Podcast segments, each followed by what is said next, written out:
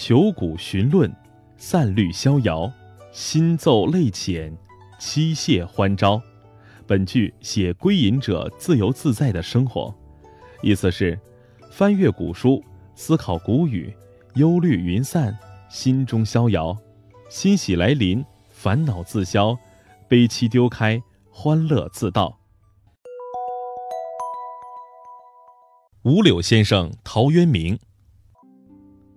陶渊明字元亮，东晋著名文学家。因其门前有五棵柳树，人称五柳先生。公元四百零五年，陶渊明任彭泽县令。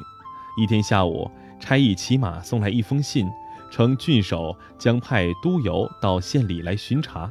县里知道陶渊明的脾气，就提醒道：“大人，您刚上任八十多天，到时候可要穿戴得整整齐齐，去恭迎人家，以示敬意，这对您以后提升有好处。”一个小小的督邮，陶渊明叹息道：“我岂能为五斗米向乡里小儿折腰？”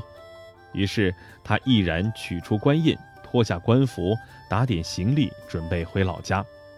第二天天还不亮，陶渊明已经坐到小船上出发了。归去来兮，田园将芜胡不归？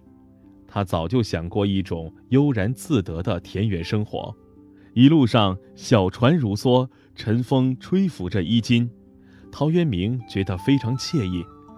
到什么地方了？他不时地催问船夫。快了，船夫笑着说。那个时候，东边的天空刚刚露出鱼肚白，天色大亮。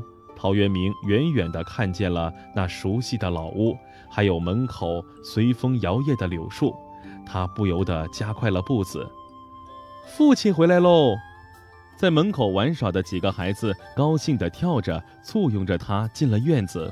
首先跃入他眼帘的是墙角那丛淡淡的菊花和那棵茂盛的松树。给您接风。妻子摆好了酒菜，给丈夫满满斟了一杯酒。陶渊明一边手端酒杯，小口品咂着，一边斜靠南窗，望着外面。白云无声无息地飘过，几只小鸟在树枝上跳来跳去，叽叽喳喳地叫着，多自由啊！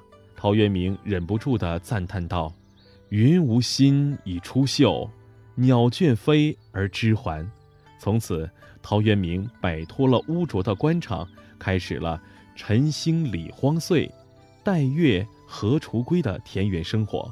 并给后人留下一首首优美的田园诗。